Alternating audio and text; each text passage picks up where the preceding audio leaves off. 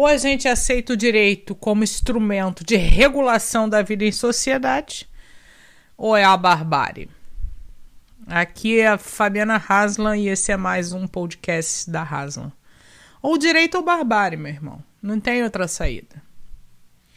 E hoje eu tô aqui para apelar. Tô apelando, tô apelando. Cheguei no ponto de apelar.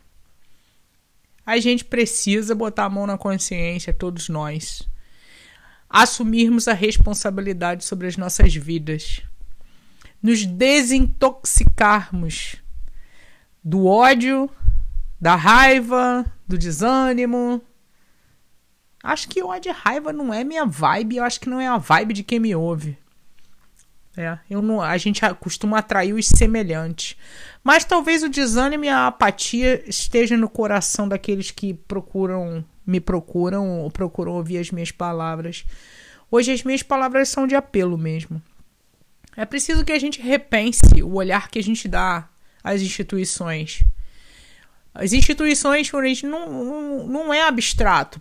É, procura pensar nisso de maneira concreta. É o STF decidindo sobre todas as questões que influenciam diretamente na sua vida, seja na seara da sua família, seja do seu trabalho, seja da sua relação com o governo.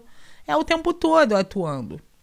E assim é o presidente, e assim é o Congresso Nacional, com os seus respectivos políticos, e assim é o Ministério Público Federal, no exercício de vigilância e proteção da Constituição e do Estado de Direito, e os advogados, e os médicos, e os engenheiros, e as pessoas mais simples, mais simples que trabalham como domésticas que trabalham como camelô, que prestam serviços de todo tipo, que trabalham com um pequeno comércio, todas, todas estas pessoas precisam estar enganjadas na sua própria vida e na mudança de uma realidade.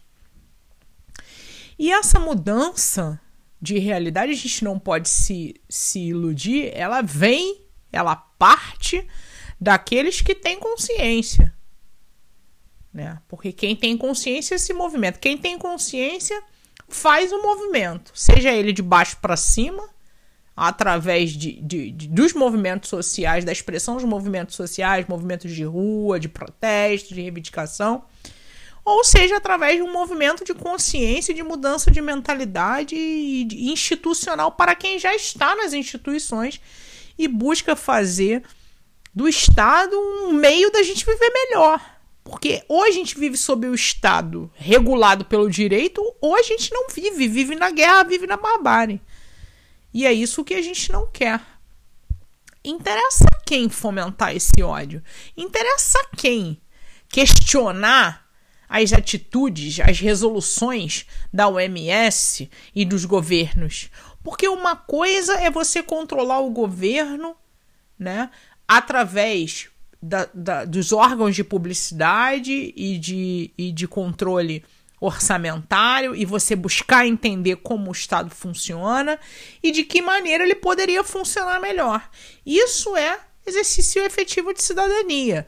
Agora, criar é, teorias, das, da, teorias da conspiração fundada na sua imaginação ou na imaginação de um adorador do Satã, realmente não vai nos ajudar em nada. Não vai nos ajudar em nada. Só vai nos prejudicar e nos levar cada vez mais para o obscurantismo e, pra, e, e dá-lhe pandemia. E dá-lhe pandemia. Porque o que nos foi legado está sendo desprezado. E o que nos foi legado das revoluções da modernidade? A racionalidade. A racionalidade. Né? A, a ideia de que você vive sob a sua racionalidade, que, de, sob o seu entendimento, e que é isso que nos faz humanos. Então, o direito resulta de uma razão, de uma racionalidade, assim como todas as ciências, assim como todas as instituições públicas, assim como a política no sentido de, de, de o que expressa a política hoje. A racionalidade, gente, isso sempre foi assim desde a antiguidade. Isso também não é um fenômeno da modernidade. O pensamento filosófico da antiguidade, embora tivesse uma outra estrutura de Estado, por óbvio, e um outro pensamento do que fosse a subjetividade e as relações interpessoais e com os governos, claro, era outro mundo, outra realidade. Mas o, o cerne do pensamento da racionalidade humana, o pensar o existir e a relação com os outros e com as autoridades de governo estavam lá muito antes do Cristo nascer.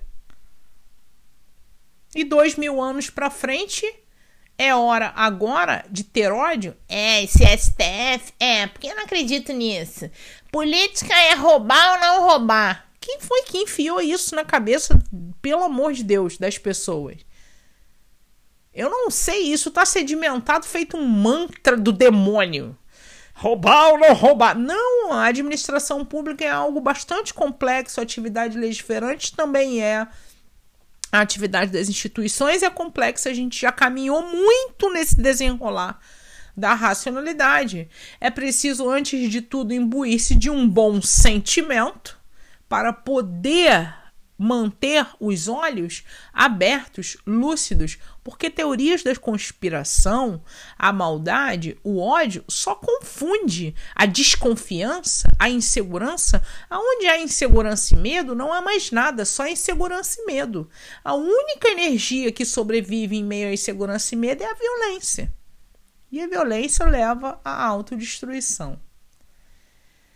Hoje é isso que eu quero te falar, são seis minutinhos, sete minutinhos de um bom pensamento e de um apelo para voltarmos à racionalidade. Me acompanha no portal Direito Constitucional em Perspectiva, tem bastante texto com indicação bibliográfica. Deixa teu e-mail para a gente ficar se comunicando sempre, sempre, porque eu tenho muita coisa para falar e eu também quero te ouvir. Eu não quero que você me ouça só no podcast, eu quero que você fale comigo. Que você dialogue, que você interrogue, que você proponha, que você provoque. Que não, quem provoca aqui sou eu. eu espero que você tenha uma excelente uh, semana, uma existência voltada para a virtude e que nós possamos estar juntos na resistência contra todo ódio, obscurantismo e truculência. Eu te espero no portal Direito Constitucional em Perspectiva e no YouTube Direito Constitucional em Perspectiva. Tem lições de direito administrativo e eu tô caminhando para as lições de direito constitucional na perspectiva na perspectiva sempre olhando para a virtude, porque dos maus já tem o diabo para tomar conta. É nós, estamos junto. Até o próximo podcast da Haslam.